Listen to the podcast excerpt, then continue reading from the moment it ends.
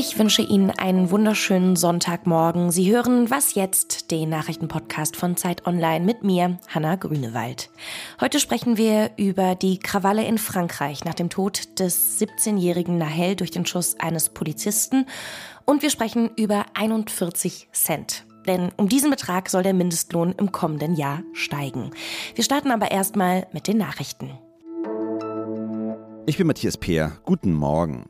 Die Unruhen in Frankreich sind auch in der Nacht weitergegangen. In Paris, Marseille und Lyon haben die Behörden Krawalle, Plünderungen und Sachbeschädigungen gemeldet. Mehr als 420 Menschen sind festgenommen worden. Die berühmte Straße Champs-Élysées in Paris wurde von der Polizei mit Tränengas geräumt. Insgesamt war die Lage laut Innenministerium aber etwas ruhiger als in den vergangenen Nächten. Der für heute geplante Staatsbesuch von Präsident Emmanuel Macron in Deutschland fällt wegen der angespannten Situation aber aus.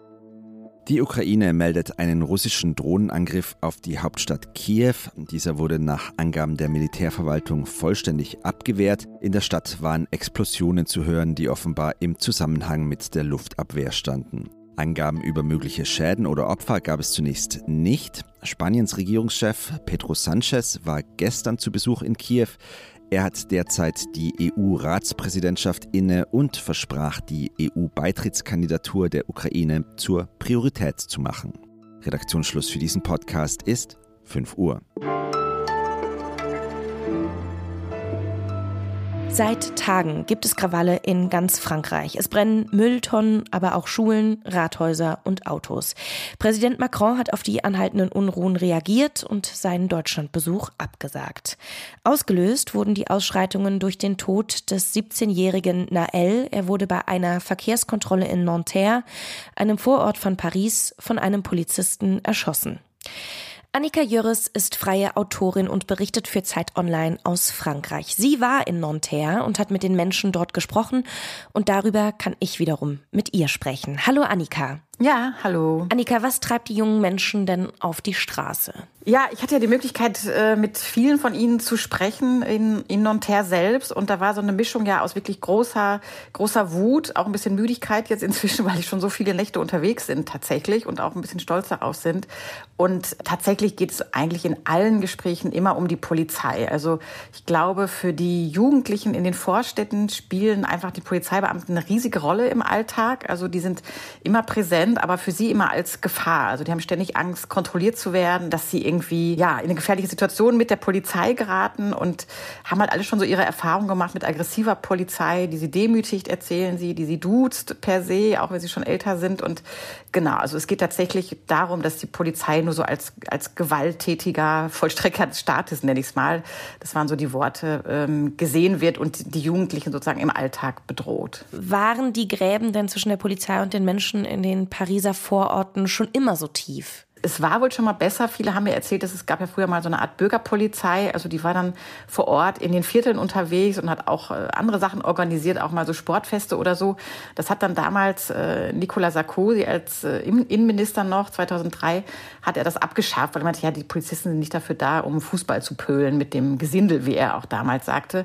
Und das wird von vielen als großer Fehler gesehen. Die sagen ja, die, diese Polizeibeamten, die kannten die Leute, die waren sozusagen Nachbarn und wenn, wenn die sozusagen den, den jungen Nael kontrolliert hätten, dann wäre er heute noch am Leben, weil dann hätte der Polizist, der, der diesen Jungen gekannt hätte, natürlich nicht auf den Auslöser gedrückt. Es kam ja auch schon 2005 zu tagelangen Krawallen. Damals war Sarkozy Innenminister, du hast ihn eben schon erwähnt, und er hat die Aufständischen als Gesindel und Abschaum bezeichnet. Wie geht Macron denn gerade mit der Situation um? Er geht glücklicherweise geht er anders damit um. Also er hat äh, sofort am Tag, als dieses Video auftauchte, das, das bewies sozusagen, dass die Jugendlichen nicht auf die Beamten losgerast sind, was sie zuerst behauptet hatten, hat er sofort gesagt, das sind schockierende Fotos und es ist unerklärlich, dass dieser junge Mann äh, sterben musste. Also er ist, glaube ich, sehr bedacht, da nicht noch Öl ins Feuer zu schütten in dieser angespannten ähm, Situation, also äußert sich also viel zurückhaltender, ähm, als es jetzt Sarkozy früher, früher gemacht hat. Was allerdings noch fehlt, ist tatsächlich jetzt auch eine Idee, wie jetzt tatsächlich Frieden wiederhergestellt werden kann. Weil bislang geht es eigentlich nur darum, die Aufstände irgendwie möglichst äh, klein zu halten und im Zaum zu halten, indem jeden Tag mehr Polizisten geschickt werden. Aber so die politische Antwort darauf, wie kann die Polizei vielleicht reformiert werden, wie kann grundsätzlich das Leben in diesen ja, sehr tristen und grauen Vorstädten anders verlaufen, ähm, darauf hat er dann noch keine Antwort gegeben. Und ich glaube, dass das ist absolut notwendig eigentlich. Es wird ja gerade auch viel darüber diskutiert, ob der Ausnahmezustand ausgerufen werden soll. Wie schätzt du das ein? Wäre das möglich? Genau, also der Ausnahmezustand wird jetzt hier groß diskutiert und auch vor allem von Marine Le Pen, der Rechtsextremen, gefordert. Ein bisschen was von Ausnahmezustand haben wir hier tatsächlich schon, weil die öffentlichen Verkehrsmittel ja schon alle je nach Stadt abends nicht mehr fahren. Und es gibt auch Städte wie Toulouse, die eine Ausgangssperre verhängt haben für Jugendliche. Also das hat alles schon so ein bisschen was von diesem Ausnahmezustand. Ob der jetzt tatsächlich verhängt wird, ist dann natürlich ein relativ groß große Frage, weil Frankreich befindet sich immer in irgendeinem Ausnahmezustand in den vergangenen Jahren. Und ich glaube, bislang wird davor noch zurückgeschreckt, jetzt das nochmal auszurufen. Vielen Dank, Annika, für deine Einschätzung. Sehr gerne.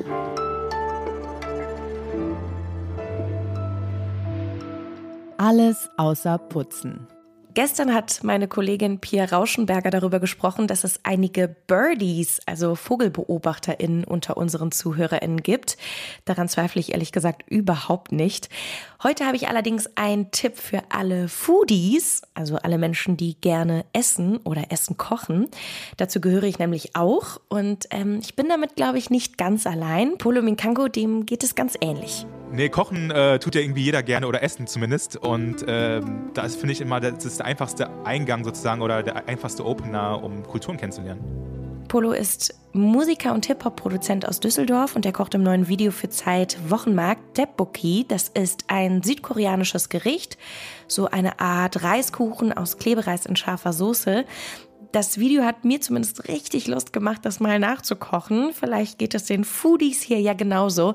Ich verlinke Ihnen das Video in den Show Notes.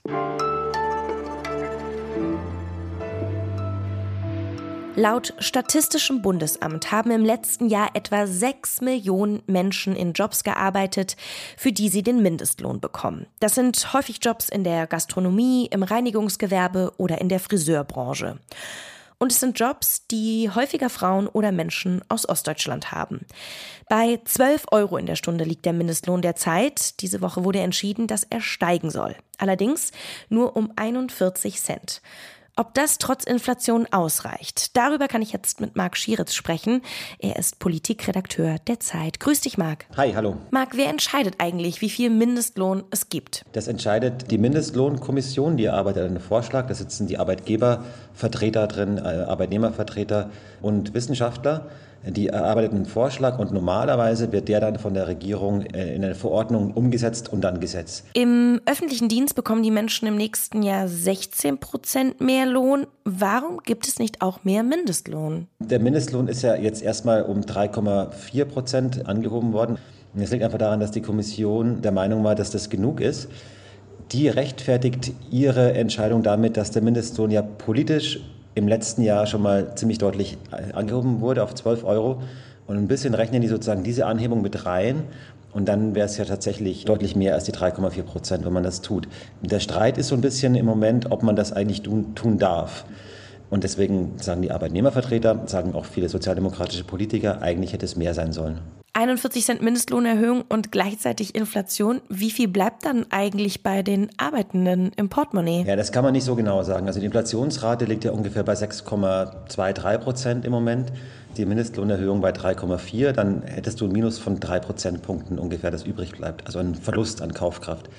Ja, der Verlust ist aber wahrscheinlich noch höher als dieser Wert, weil man ja weiß, dass äh, die Inflation für Leute mit wenig Geld gerade besonders hoch ist weil besonders Grundnahrungsmittel und Energiepreise gestiegen sind.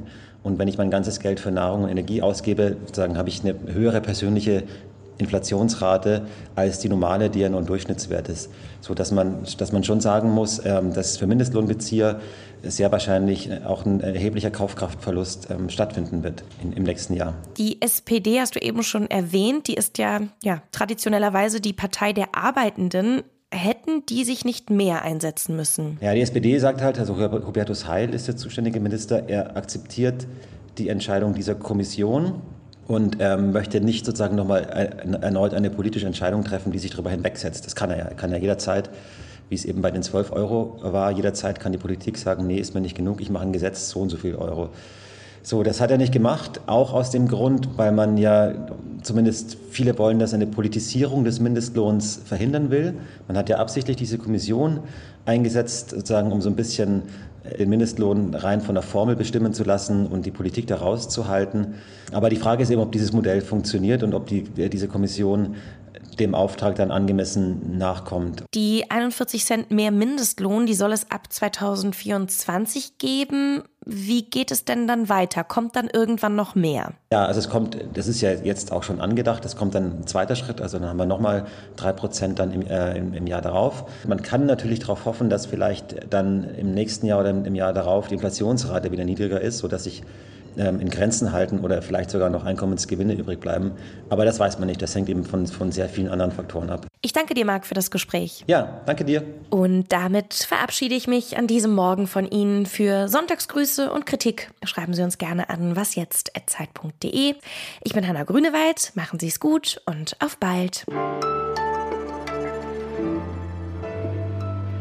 Jetzt läuft das Band, ja.